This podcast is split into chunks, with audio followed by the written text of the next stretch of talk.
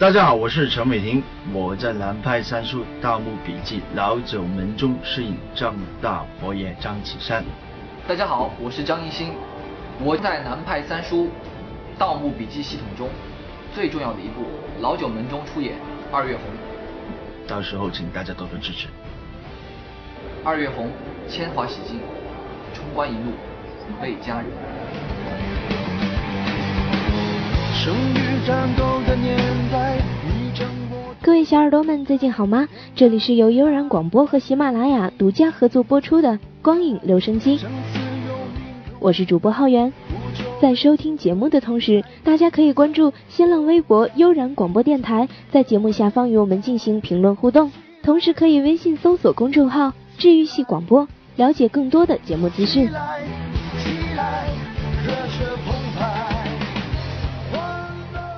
今天我们要和大家聊一部最近的热播剧，那就是由陈伟霆、张艺兴、赵丽颖主演的《老九门》。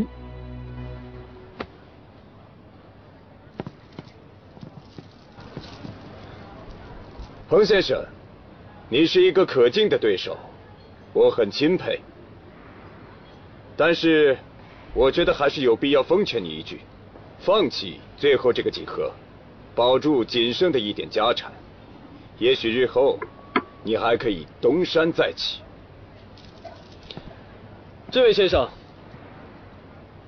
我一心求药，奈何受制于盲拍的规则。只得准备散尽家财。我不知道阁下为何阻挠我，是怪我挡了阁下的财路，还是在为自己刚才举棋不定错失了机会，找我撒撒气呀？你们中国人有句古话叫“识时务者为俊杰”。我本以为彭先生是聪明人，会做出最合理的判断。可惜啊。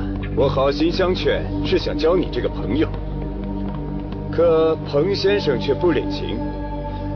不过依我看，按照你们中国人的德行，也许我不用做什么，你很快也就要完蛋了。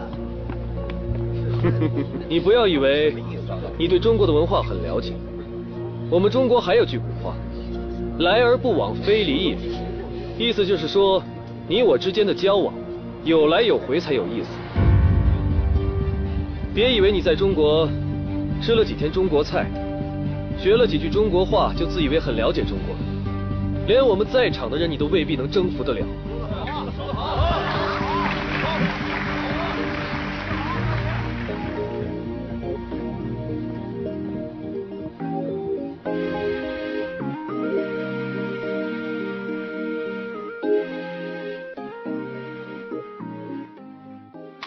剧可以说是微博先热。作为《盗墓笔记》的前传，原作者南派三叔担任监制，并联手网剧一哥白一聪。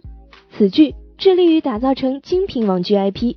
此剧播出后，各种声音也是霸屏网络，不少迷妹拜倒在张大佛爷的军装裤下，也有不少原著党表示果然又一次失望。当然，还有一群看热闹的段子手们寻找槽点娱乐大众。不得不说。一千个读者就有一千个哈姆雷特。看电视和读小说的最大不同就是限制了自我想象的空间。每一部电视剧都不能满足所有观众的口味，有称赞就有批评，这也是见怪不怪的。所以大家要理性看待目前的电视剧行业，不能看见是小说改编就说拍一部毁一部。大家说对吗？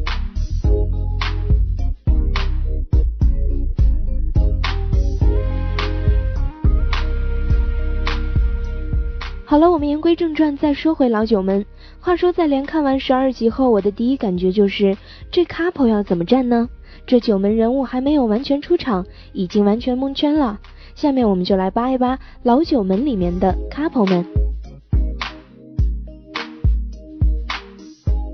首先就是一八佛爷和八爷，绝对是冷漠宠溺公和呆萌可爱兽的好 couple。这两人从第一季开始就没有分开过。佛爷更是什么事情都想着带上八爷，果然是自家的孩子，不放在身边就是不放心。当年佛爷只身一人去救八爷，要是搁别人身上，肯定是乱砍乱杀。而我们佛爷则是一个耍帅的好机会，脱外套，解领带，硬是把刚才都闭上眼的八爷给帅醒了。成功后还邪魅一笑，这下好了，牢牢俘获了八爷的心。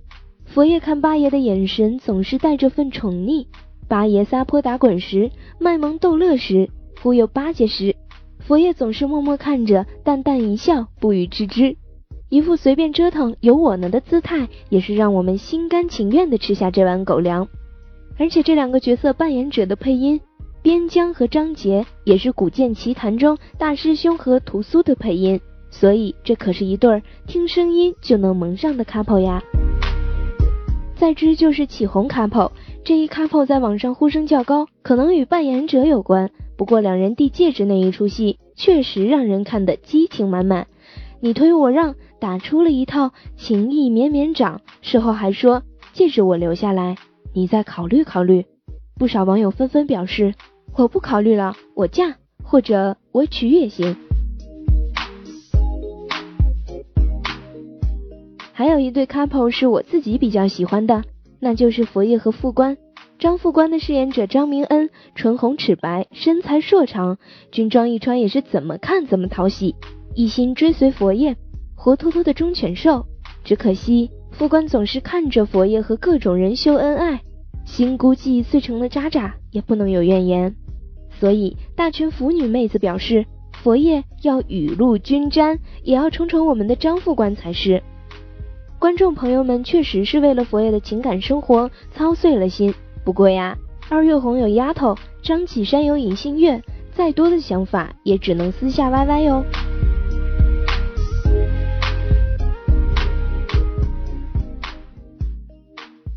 接下来我们再说说本剧的槽点。在看之前，以为会有几分悬疑惊悚色彩，哪曾想到边看边乐，停不下来。佛爷教训武藤一帮人时，明明背后受了三刀，可是最后只剩下一刀。果然 BGM 一起，伤口自动愈合。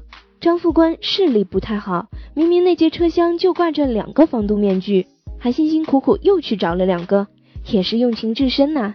最幸运的还是我们的小绵羊张艺兴了，顿顿加餐吃面条。不过从这碗面也能看出来，二爷的家庭地位有点危险。毕竟丫头给陈皮煮的那碗面，辅助食材可是有不少呢。二爷天天只一碗没调料的面，也是让粉丝心疼，求加鸡腿。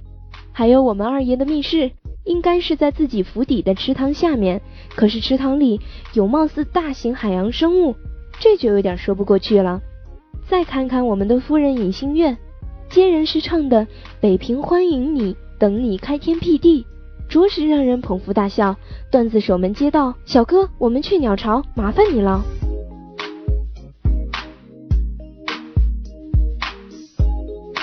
说了这么多与证据无关的内容，希望各位听众不要嫌弃。大家也可以在我们的节目下方留言评论，说出您对老九门这部剧的看法或者吐槽。参与我们的节目互动。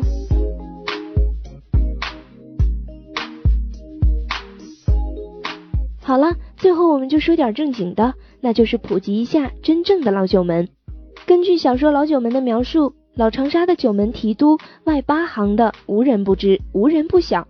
老九门分为上三门、平三门和下三门，上三门皆以洗白，即为官。而平三门多半背负骂名，即为贼；下三门多数是做生意的，即为商。这九大家族控制着长沙城的文物买卖和流通，几乎所有的名气流出长沙，必然经过其中某一家。长沙作为一个历史文化名城，城内及周边确实存在大量墓穴。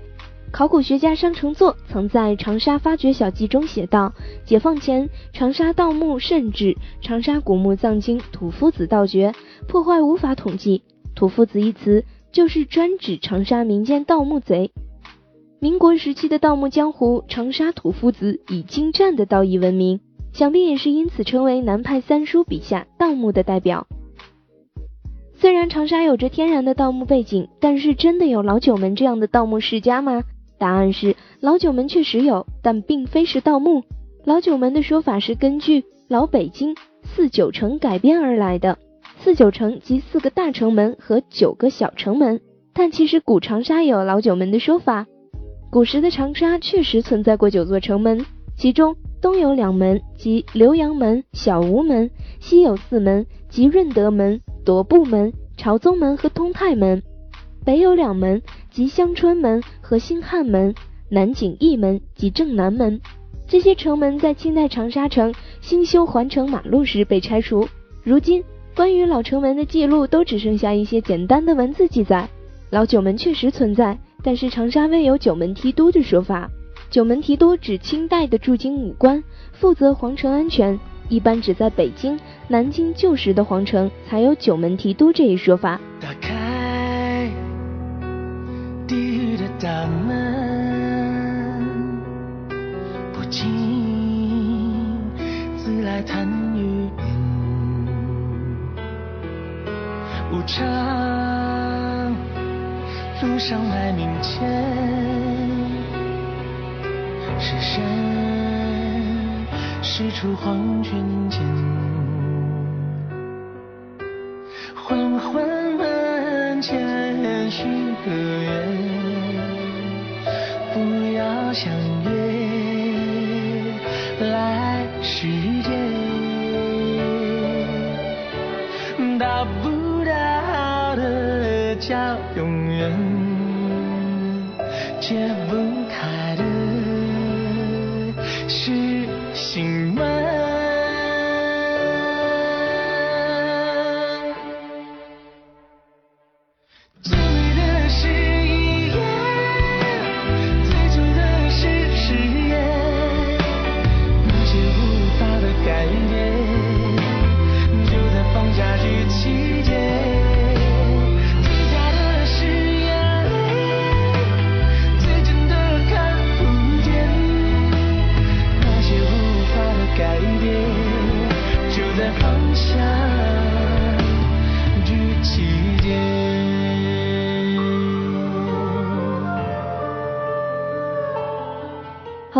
亲爱的小耳朵们，今天的光影留声机到这里就要和大家说再见了，我们下期节目不见不散吧。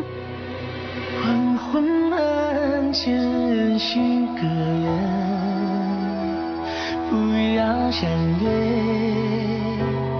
来世间。